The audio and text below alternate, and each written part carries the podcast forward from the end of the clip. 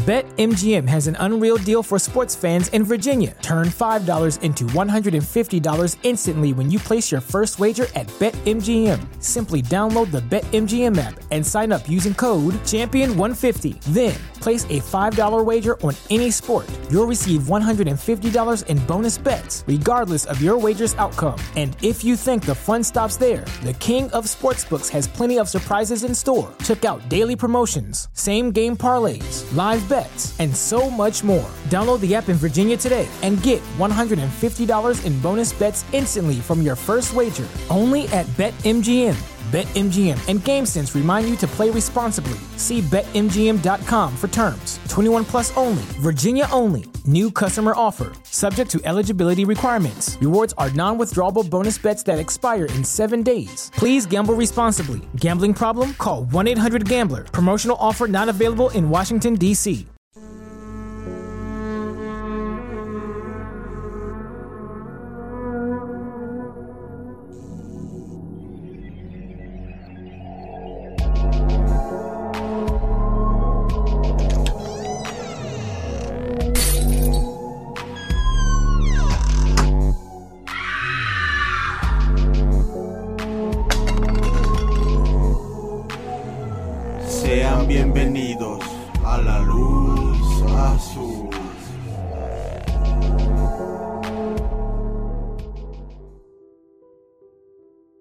buenas noches, bienvenidos al episodio 13 de La Luz Azul Podcast. Primero que nada nos presentamos, yo soy Noemí Villalobos Y yo soy Juan Trejo. y como ya se nos hizo costumbre grabar una semana sí y una semana no, entonces ahí andamos quedando mal. Eh, Se, se suponía que el podcast era semanal, pero al parecer ya se está convirtiendo en quincenal. ajá, que creo que hemos avanzado de nuestro largo tiempo de receso. bueno, es una ventaja ya. Exacto. Y bueno, antes de, de comenzar el episodio del día de hoy, me gustaría mandarle un saludo a dos amigas. Una es Nancy y la otra es Diana. Ambas son seguidoras del podcast y me han este, hecho pues algunas retros, algunas este, sugerencias. He tenido comentarios positivos acerca de, de este proyecto que hemos tenido. Les agradezco que pues ahora sí que empezaron a seguirnos desde un principio y pues cuando nos tardamos es como de ¿cuándo van a subir ep- episodio? y así. Y pues les agradecemos, les digo, porque pues son unas chavas que se mantienen constantes con nosotros. Sí. De, de hecho, eso está muy padre que algunas de nuestras amistades ahí nos dicen, oye, ¿y para cuándo? Y de hecho, hoy me pasó algo muy curioso, hoy que estamos grabando esto, que obviamente no es el día que lo están escuchando, pero bueno, eh, yo también quería mandarle un saludo a mi amiga Gema. Ella también es una seguidora del podcast y, y el día de hoy estuvimos platicando sobre el último episodio y estuvimos ahí, ella me compartió como que cuál era su teoría de el incidente del paso de Adlov, que creía que había pasado y de ahí como que surgió una plática interesante sobre cosas que no conocemos, sobre aliens, sobre monstruos marinos y no sé qué tanto, o sea, estuvo muy padre, así que también le quiero mandar un saludo a Gema y y pues sí, en general a todos los que nos escuchan, ya hemos mandado otros saludos anteriormente, ya hemos mencionado a algunos de ustedes que siempre están ahí escuchándonos y, y también a los nuevos, ¿por qué no? Eh, acabamos de descubrir, gracias a, una chica española, ella se llama Amaya, y nos comentó en la página de Facebook que ella descubrió este podcast en Google Podcast. Y de hecho, ninguno de nosotros sabíamos que estábamos en Google Podcast. Aún no sabemos cómo es que Google tomó nuestro podcast de iBooks, suponemos. Pero bueno, eh, también un saludo a Maya, que como les comentó, ella es española y nos comentó que vivía en Irlanda. Entonces, pues qué padre que haya descubierto este podcast y que le haya, le haya gustado.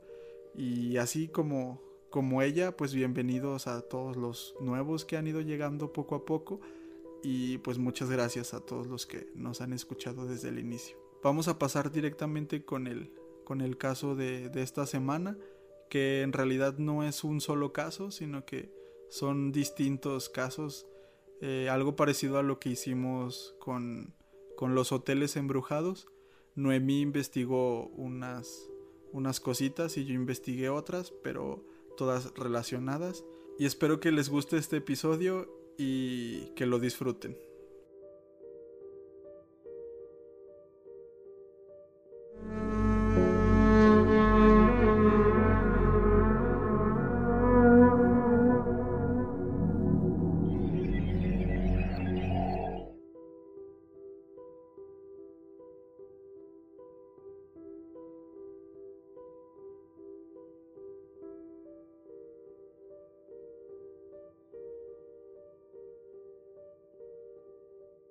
El crimen y la literatura siempre han estado estrechamente relacionados. Aún antes de Edgar Allan Poe, prácticamente inaugurando el género del relato detectivesco, ya podíamos encontrar entre las páginas de ciertos tomos narraciones sobre hechos criminales.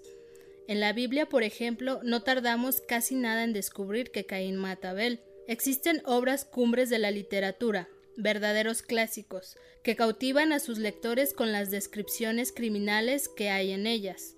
Crimen y Castigo 1866 de Dostoyevsky. A Sangre Fría 1966 de Truman Capote. O El Perfume 1985 de Patrick Susskind. Son solo algunos ejemplos de libros que hoy forman parte imprescindible de la carrera de cualquier lector.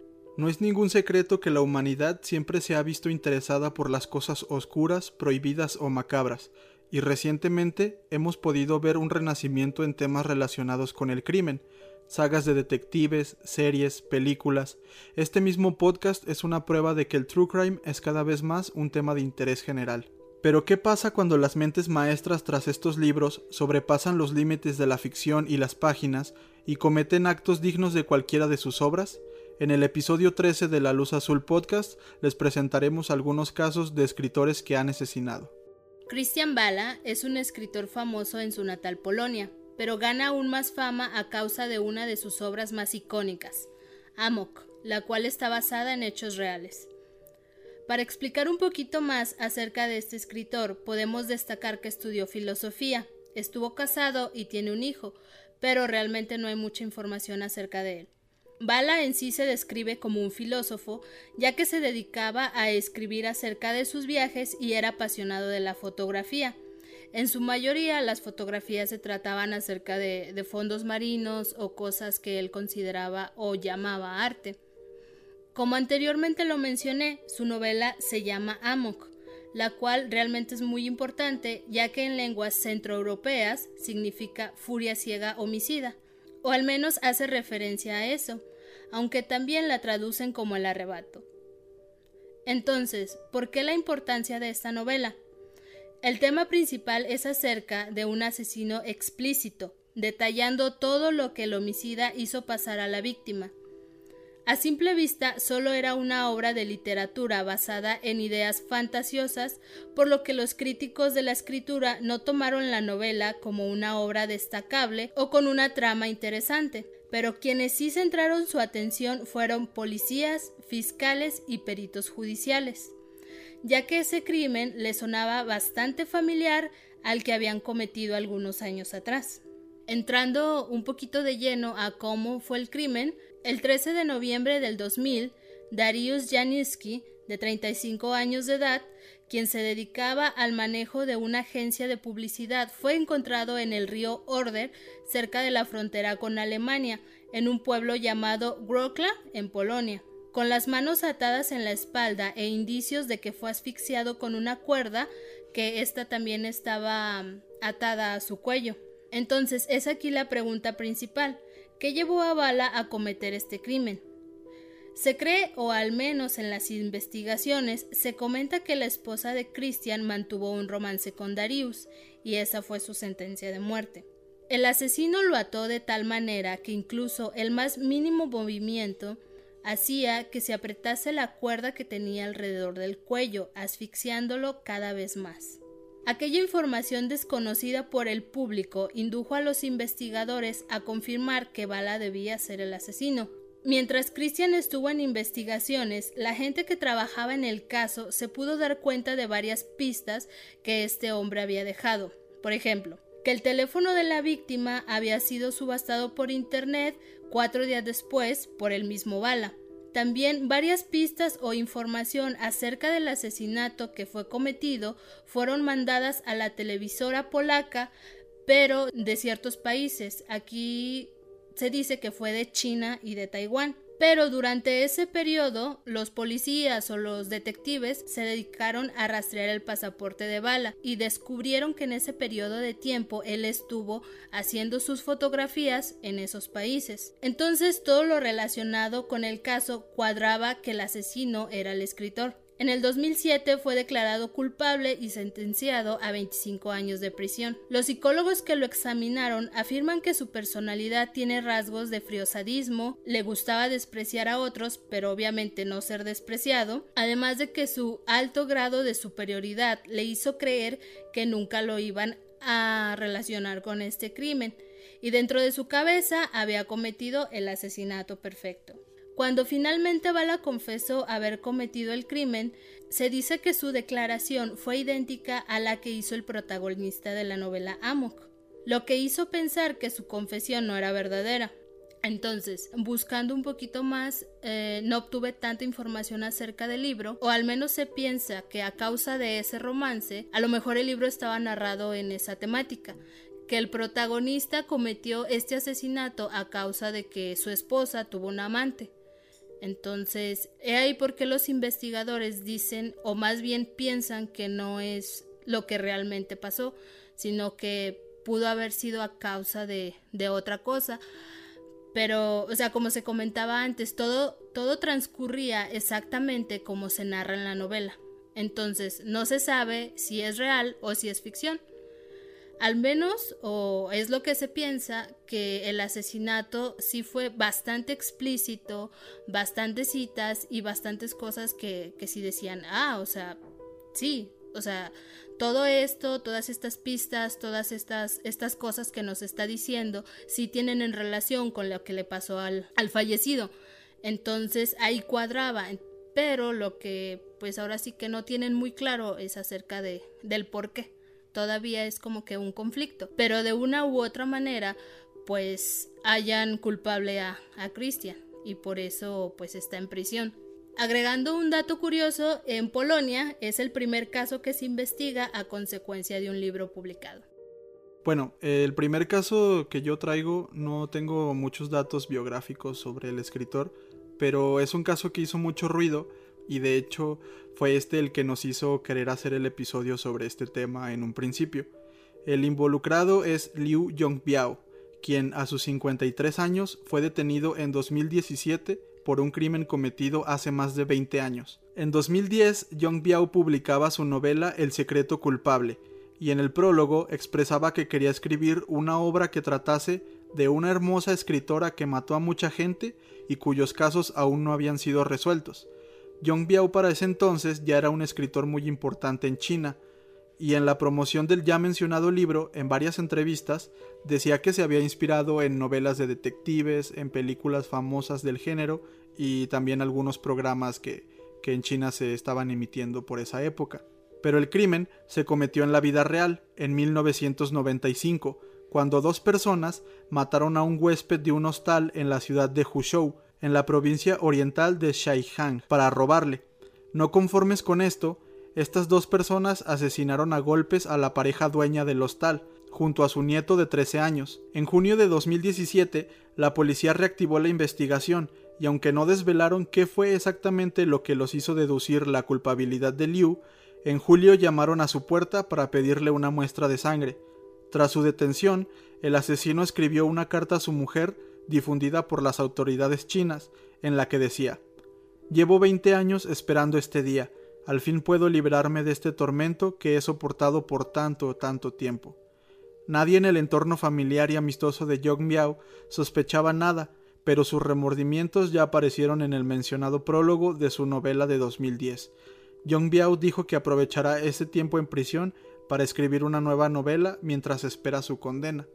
Como les comentaba mientras les contaba un poco de la historia, realmente el asesinato lo cometió Young Biao y un amigo suyo, o, por lo menos alguien que, que, estaba con él en esa época. Lo que encontré en los artículos se dice que, que realmente es un importante empresario en China actualmente y que sí va a cumplir una condena en prisión, pero que su nombre no se quiso revelar al público en general para que no tuviera problemas con sus empresas y su negocio.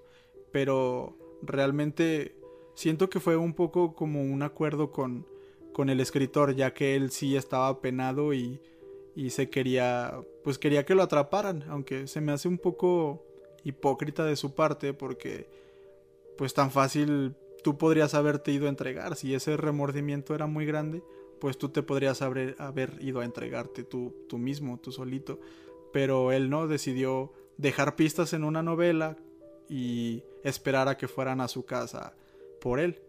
Eh, no es como en el caso anterior que nos contó Noemí, que realmente Bala, pues yo pienso que lo, lo, detalló en la novela más por como por egocentrismo, por decir, ah, no me van a encontrar nunca. Y en este caso Jong Biao lo detalló en el prólogo de su novela como para ver si alguien lo encontraba. No sé, fue, es algo que, que está interesante. Pero bueno, ese es el primer caso que traigo yo, Liu Yongbiao de China. Ok, el segundo caso que yo investigué, ahora le toca a una mujer.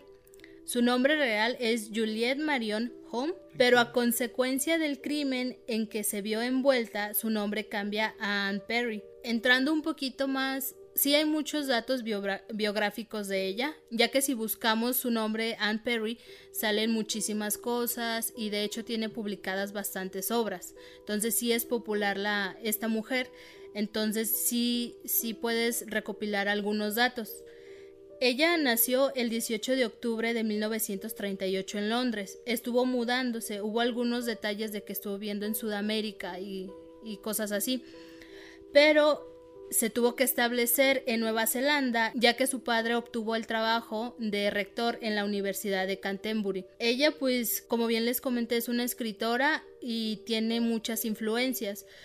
Eh, de las más destacables que yo pude encontrar, una es eh, Lewis Carroll, Arthur Conan Doyle y Agatha Christie. Su caso, al igual que el de los demás escritores, tuvo mucha relevancia y de hecho en base a ello se crea la película Criaturas Celestiales en el año de 1994, que por cierto, si la investigan o si buscan un poquito más acerca de, esta película, pues se pueden encontrar con críticas buenas. Ahora, entrando a detalle de lo que es el crimen, cabe mencionar que ella no fue la única que participó, sino que también estuvo involucrada su, su mejor amiga Pauline Parker, y en esta ocasión la víctima fue la madre de Pauline. Lo que se sabe es que obviamente el asesinato fue premeditado y la motivación fue que ellas eran muy unidas. Incluso se dice que ellas tenían una relación, entonces los padres de Pauline tenían que mudarse a Sudamérica y ellas iban a separar. En sí se dice que tanto Pauline como, es, como Juliet estaban enfermas. Eh, padecía de tuberculosis y Pauline tenía una enfermedad algo rara. Realmente no la había escuchado, eh, pero pues ambas tenían, como que se identificaban mucho de la situación en la que vivían. Y por ejemplo, Juliet, sus padres eran divorciados, su mamá los dejó, entonces estaba atravesando por muchas emociones fuertes, encontró a Pauline y pues vieron que tenían mucha, mucha compatibilidad y entonces se hicieron muy, muy, muy cercanas. Entonces, ¿cómo se llevó a cabo el asesinato? Planearon llevarla a un sendero donde nadie pudiera verlas cometer el crimen. Mientras dan la caminata, Pauline le dice a su mamá que en el suelo había una piedra brillante, por lo que Honora Ripper enseguida se agachó. Ese momento fue aprovechado por su hija, quien con un ladrillo empieza a golpear la cabeza en compañía de Anne. Se dice que fue un total de 41 golpes, por lo que Honora pues realmente no sobrevivió. Básicamente le destrozaron la cabeza. Después de haber cometido el crimen, ambas corren a un establecimiento, digamos como una tiendita cerca de cerca de Victoria Park, gritando que necesitaban ayuda ya que su madre estaba herida y pues obviamente ellas estaban cubiertas de sangre, por lo que si una chica se acerca a ti y te dice que necesita ayuda, obviamente la acompañaron a ver qué es lo que pasaba. Cuando el cuerpo fue investigado, se llega a la conclusión de que obviamente no era una caída o un accidente, por lo que se determina que es un homicidio y todo apunta que las culpables fueron las últimas personas que la vieron con vida. Pauline fue arrestada en la tarde de ese mismo día y al otro día fue capturada Anne o Juliet. El 29 de agosto del mismo año, Pauline y Juliet fueron declaradas culpables. El intento de la defensa por declararlas insanas obviamente fracasó y de hecho pues tampoco fueron aptas o aplicaban para la pena de muerte, ya que ambas eran menores de edad. Por lo que pude encontrar es que Anne o Juliet tenía 13 años.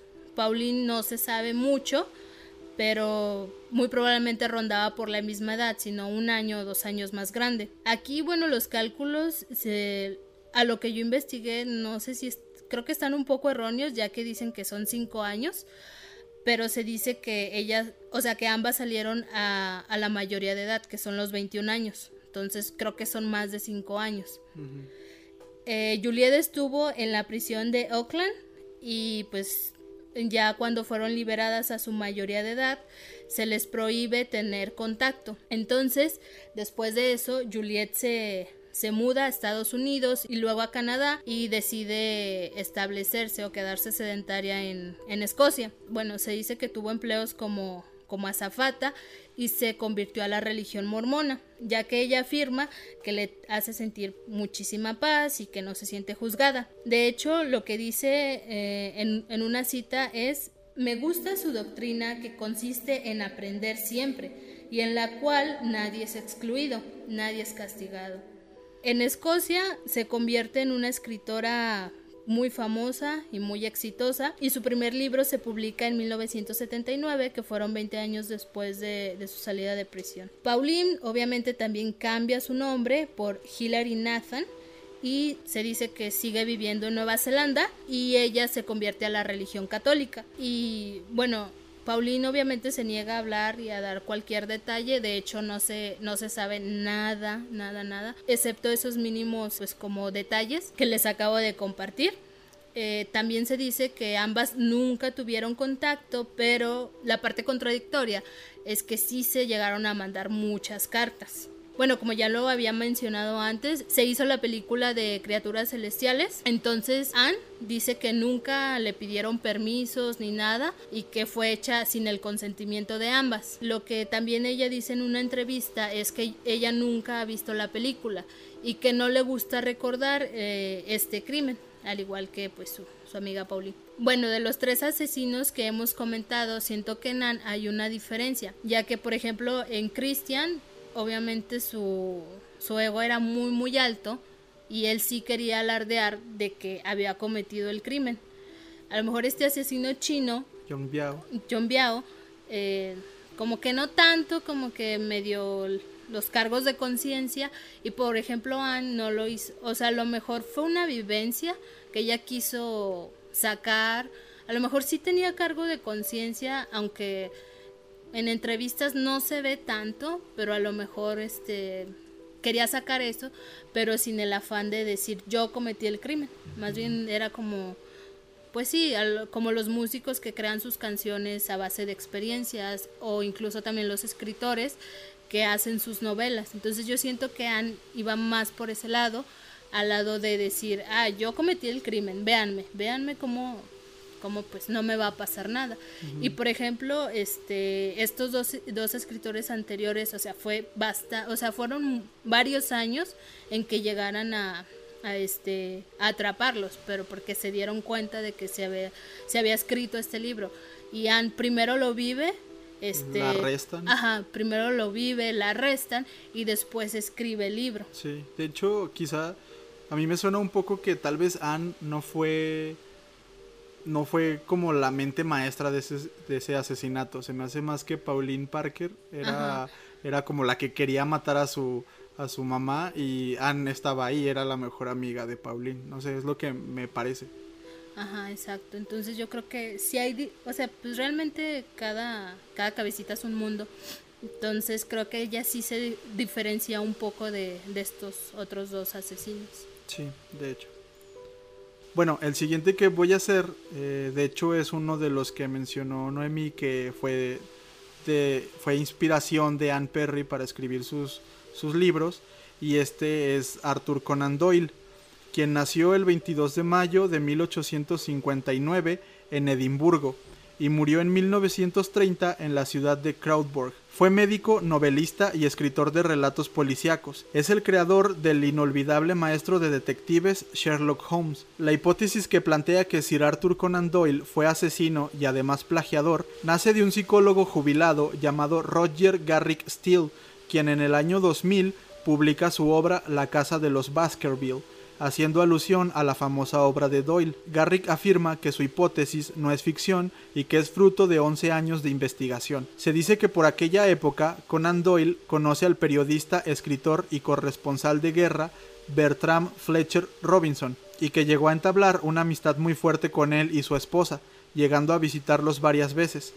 En una de estas visitas, en el año de 1900, Robinson le contó a Conan Doyle sobre un libro que tenía guardado y que esperaba poder publicar próximamente, una novela titulada Una aventura en Dartmoor. Parece que a Arthur Conan Doyle le gustaron mucho los detalles que Fletcher Robinson le contó sobre esta obra, por lo que decide escribir una de sus obras más famosas, El perro de los Baskerville, que publica tan solo un año después, en 1901. De hecho, en esta obra, en El perro de Baskerville, eh, se dice que Conan Doyle utilizó los mismos detalles que le había contado su amigo sobre la novela que tenía escrito, pero le cambiaba los nombres. Por ejemplo, Baskerville era el apellido de, del chofer de su amigo.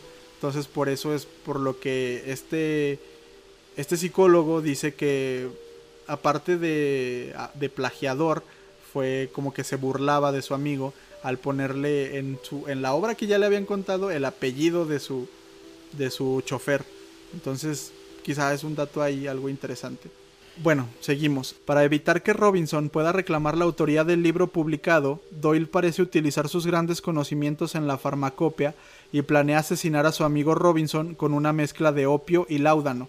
Para ello, convence a la esposa de Robinson, que se dice que para entonces era su amante, para que lo ayude a completar el plan. Aunque la versión oficial es que Robinson murió de unas fiebres tifoideas el 21 de enero de 1907 a los 34 años, Garrick Steele afirma que murió a consecuencia de la pócima que le hizo ingerir Conan Doyle. Otra de las razones en las que Garrick Steele basa su teoría es que en la primera edición del Perro de los Baskerville se podía leer la dedicatoria. Mi querido Robinson, el relato que de una leyenda me hizo usted fue la semilla de la presente novela. Por ello, y por la ayuda que me ha prestado en las cuestiones de detalle, le doy infinitas gracias. Muy sinceramente suyo, Arthur Conan Doyle. Esta dedicatoria iba a desaparecer en las, en las próximas ediciones de, del perro de los Baskerville porque Arthur Conan Doyle pensaba que tal vez podría sospechar sobre él, según la teoría de Garrick Steele. Pues esta más que nada es una teoría y es como un rumor que ha crecido en los últimos años en internet y a consecuencia de este libro publicado por este ex psicólogo, pero realmente es interesante porque pues Arthur Conan Doyle es el creador de quizá el detective más famoso de la literatura de Sherlock Holmes. Y pues como cuenta esta teoría pues quizá usó ahí sus dotes sobre conocimientos criminales y detectivescos para que no lo pudieran descubrir y salirse de la suya con este plagio y, asesinato. No está comprobado, pero es, es algo interesante y algo que tiene inmiscuido pues a uno de los grandes escritores de la historia. El siguiente asesino del que yo les voy a hablar eh, se llama Alfonso Vidal y Planas. Él nació en Santa Coloma de Farners en 1891. Eh, como datos curiosos, pues fue doctor en metafísica por la Universidad de Indiápolis y catedrático de literatura española y filosofía elemental en, el estado de Tijuana, México. En el campo del periodismo humorístico fundó y dirigió El Loco y fue colaborador de Ulala. Y también se dice que su carácter se describe como inestable y violento. Este escritor tampoco fue la excepción, ya que el crimen que cometió fue matar a uno de sus amigos, de nombre Luis Antón Olmet, el día 2 de marzo de 1923 en el Teatro Eslava de Madrid. De hecho, este caso no cuenta con mucha información, tanto biográfica de Alfonso u alguna otra, pues algunos otros agregados ahora sí que se va directo o se va de lleno al crimen que cometió y algunas teorías que se lanzan de, del por qué lo hizo. En una de las teorías que se que se dice o que se rumora es que Alfonso asesinó a Luis debido a una envidia. ¿Por qué la envidia? Más que nada en aquel entonces ellos, ah, bueno, ambos eran escritores de obras y esas obras eran lanzadas en teatro. Ellos tienen una colaboración juntos que se llama El señorito Ladislao. Esa, esa obra que hicieron no tuvo tan buena crítica entonces se lanza otra obra que es de autoría de Luis y esta sí fue muy bien recibida. Entonces se dice que eso llevó algunos roces. Alfonso decía que no era cierto, que de hecho estaba muy contento acerca de los logros que había que había hecho Luis, pero como decimos, es una teoría del por qué una una este pues ahora sí que se llevó a cabo a base de una envidia. Otra es que si tuvo que ver esta, digamos, este, este punto en específico que no fue bien aceptada a lo mejor esta obra de, de, Alfonso Vidal que tuvo en conjunto y que esto los llevó a irse como a una fiesta, sacaron ahora sí que sus verdades, sus, verdades se molestaron y entonces en un ataque de pues de furia o de coraje, Luis este le dice a Alfonso que su mujer con la, con la que en aquel entonces estaba saliendo Alfonso, era una prostituta y le empezó a decir algunos detalles, pues ahora sí que antisonantes acerca de, de ella, lo que obviamente pues Alfonso no le iba a parecer. Y sacaron en esa riña y pues ahora sí que fue realmente muy molesto para él se retiraron y todo, o sea, obviamente Alfonso no había olvidado eso. Ok, entonces se van a preguntar de por qué le había dicho lo de la prostituta. lo que se dice es que las obras de, de, Alfonso Vidal era que se basaban principalmente con la temática de que había prostitutas en sus obras. Entonces ellas de una u otra forma conocían a, a un hombre y ese hombre las hacía cambiar de vida, diciéndole que, que ellas pues estaban en, en algo inmoral, en algo no bien visto entonces llegaban a esa conversión y es así como pues como relataban los finales felices.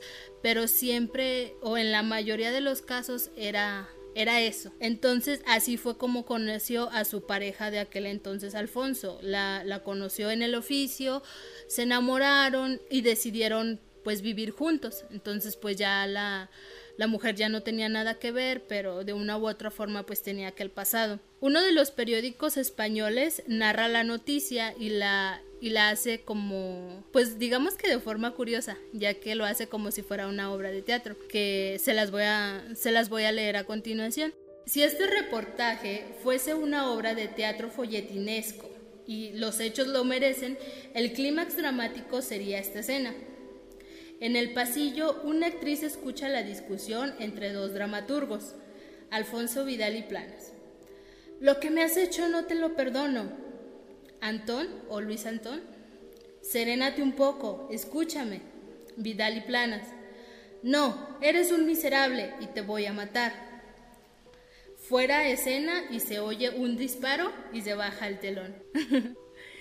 En la vida real, eh, la actriz que fue, eh, que fue testigo de esto mm, dice que no, o sea, no recuerda muy bien si, si la palabra que se, que se utilizó fue como canalla o algo así por palabras de Vidal, pero realmente asegura que después de la discusión que tuvieron se escuchó el tiro. Entonces, pues obviamente al escuchar aquel, aquel ruido todos corrieron se dieron cuenta de que Luis estaba tirado en el diván, eh, como ese sillón grandote, y Alfonso tenía la pistola en la mano. Por causa de este crimen, Alfonso fue sentenciado a 12 años de prisión, pero solo cumplió 4. Eh, de hecho, se dice que fue exiliado de, España y pidió asilo político en México, por lo que él escoge residir en Tijuana y ahí se, pues a base de que tenía estudios en filosofía, pide o sea, pide trabajo en la Universidad del Estado de Tijuana y le dan como profesor. Y las materias que él, es, que él impartía eran filosofía y literatura. Algunos libros que él llegó a publicar fueron Poemas del Destierro de la Yanquilandia y de la Muerte en 1963, Críos en los Rascacielos en 1963 y Las Hogueras del Ocaso en 1965. Y bueno, el último caso que yo les voy a contar podría ser prácticamente una historia de vaqueros y, y realmente no sé, fue la que de las tres que me tocó investigar fue la que más me gustó y de hecho este crimen tiene una importancia muy muy grande en uno de los movimientos literarios más importantes de Norteamérica, ya lo van a ver. El protagonista de este caso es William Seward Burroughs, Nació el 5 de febrero de 1914 en St. Louis, Missouri, y murió el 2 de agosto de 1997 en Lawrence, Kansas. Fue un novelista, ensayista y crítico social estadounidense. Burroughs fue una de las figuras principales de la generación Beat, el grupo de intelectuales estadounidenses que definieron y dieron forma a la cultura tras la Segunda Guerra Mundial. Se considera que las tres obras fundamentales de la generación Beat son Aullido de Allen Ginsberg, En el camino de Jack Kerouac y El almuerzo desnudo de William Burroughs. Rechazo de valores clásicos estadounidenses, el uso de drogas, gran libertad sexual y el estudio de filosofía oriental eran algunos de los temas que la generación Beat promulgaba en sus obras. De hecho, grandes figuras de la cultura pop fueron influenciadas por la generación Beat, como pueden ser Jim Morrison o Kurt Cobain. El delito que nos atañe es uno de los más legendarios en la historia de la literatura, y sin este hecho no se podría entender el 100% de la obra de Burroughs y por tanto no se podría entender la generación beat en sí. En 1951, durante su estancia en México, el escritor tuvo la, entre comillas, divertida ocurrencia de emular la mítica hazaña de Guillermo Tell. Ya saben, aquel que atravesó con una flecha una manzana colocada sobre la cabeza de su hijo. William cambió la ballesta por una pistola, y la fruta por un vaso de ginebra sobre la cabeza de su esposa Jane. Después de la orden de su esposa, Burroughs jaló el gatillo, metiéndole una bala entre los ojos a Jane. Quién sabe si su puntería era realmente mala o es que el alcohol y las drogas le habían afectado profundamente. El escritor siempre sostuvo que la muerte fue accidental, pero la justicia mexicana no acabó de creérselo y le encarceló de manera preventiva. Gracias a las artes de un abogado local, conocido popularmente como el Rey del Soborno, el escritor logró que a los 13 días le concedieran la libertad condicional, lo que aprovechó para escaparse hacia Estados Unidos. Haciendo valer sus contactos y su ciudadanía estadounidense, Burroughs consiguió que los tribunales mexicanos se olvidaran de él y el caso nunca fue juzgado. De hecho, hay varios, hay varios artículos muy interesantes sobre, sobre este caso y como les digo, es quizá uno de los, de los más legendarios en la historia de la literatura porque realmente William Burroughs fue muy importante para la generación Beat y muchas de sus obras son auténticos pilares de la generación Beat y durante su estancia en México se escribió El almuerzo desnudo, que es prácticamente la obra cumbre de la generación Beat. Y se dice que esta obra la escribió en una cantina en la Ciudad de México, que precisamente estaba debajo del departamento donde él mató a su esposa con esta broma. Y realmente no fue una, una, muerte premeditada, no fue que él le disparara a su esposa por dispararle, simplemente fue un acuerdo entre los dos que estaban demasiado drogados y borrachos. Y él le dijo, ¿cómo ves? ¿Lo hacemos? Y ella le dijo, va, que no te atreves. Fue como un juego ahí entre ellos, pero pues un juego de consecuencias fatales. Pero bueno, fue realmente el caso que más me gustó y se me hizo más interesante de estos seis escritores asesinos, aunque los demás también son bastante interesantes, la verdad.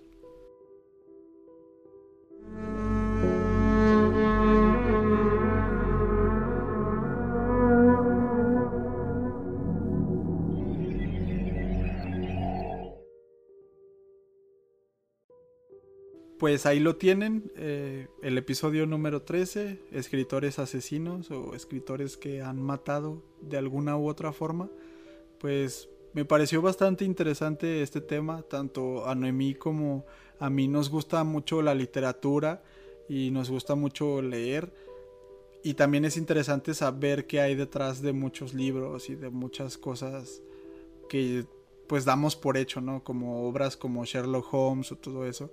Pues detrás de, de estas grandes historias hay algunos hechos criminales, algunos hechos un poco bobos como el de William Burroughs o algunos un tanto macabros, digamos, como el de Christian Bala, no sé. Sí, de hecho, bueno, se me olvidó comentarlo cuando hice la o cuando les platiqué eh, acerca de Christian Bala. Juan y yo somos muy, o sea, somos muy admiradores de Edgar Allan Poe. Entonces, entonces ahorita lo que me estoy acordando es que de hecho mientras estaban investigando el caso de, de Christian Bala, eh, ya ven que encontraron el cuerpo con las manos atadas y el cuello. Eh, como que él tuvo la idea o no sé cómo explicarlo, pero dijo, él argumentó, por así decirlo, que él se había basado en uno de los cuentos de Alan Poe, que es acerca de una chica que, que habían encontrado en un río atada de, de las manos, o sea, atada de manos, perdón, y dijo que estaba inspirado en eso. Eh, y, y de hecho también dijo pues sí, o sea, no, o sea, no me pueden culpar por algo que, que yo leí de, de, este autor de Poe, porque pues realmente si se fijan tienen similitudes de, de, este asesinato. Y ya después dijo así como de, ¿y quién no nos asegura que Edgar Allan Poe fue el que mató a esa chica? Entonces fue así como que, o sea, como que las personas que lo escucharon dijeron, este, o sea, este de dónde se la sacó o, qué estaba pensando. Entonces, sí tiene, o sea, como, como comenta Juan, sí nos interesa mucho la literatura y, es el por qué nos, nos, este, nos enfocamos o, o, hicimos este tema en este capítulo del podcast. O sea, las cosas que leemos o las cosas que nos gustan, nunca, o más bien nunca nos pusimos a pensar si realmente a lo mejor ese escritor tuvo algo que ver en, en algunos hechos, como, pues, como por ejemplo estos que, que tuvieron inspiración en, en, asesinatos. Pues sí, uno nunca sabe si, si detrás del librito que estás leyendo puede haber algo de realidad. Y pues en, este, en estos casos descubrimos que, que sí había verdades tras, tras esos libros. Sí. Esperamos que les haya parecido interesante este episodio. Y de hecho, ahorita que Noemí mencionó sobre Edgar Allan Poe, hay mucho misterio y muchos, muchos datos interesantes detrás de la vida y obra de Edgar Allan Poe. Y si a alguno de ustedes les, les interesa, podemos hacer un caso sobre sobre estos misterios de Edgar Allan Poe en un futuro, ahí coméntenos en, en, Facebook, en YouTube o en iVoox, donde sea que nos escuchen, si quieren este episodio en un futuro y pues lo iremos pensando para, para realizarlo. Eh, esperamos que les haya parecido interesante este episodio y que les guste a los que nos han escuchado anteriormente.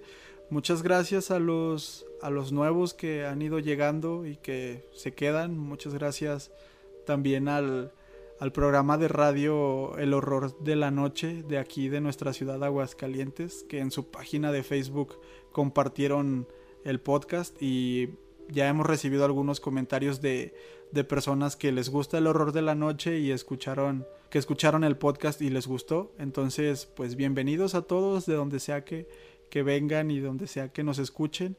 Eh, esperamos sus comentarios sobre qué casos les gustaría ver aquí en, próximos episodios. Y pues nada, creo que ya se hizo un poco larga esta, esta despedida, pero nos vemos en el próximo episodio.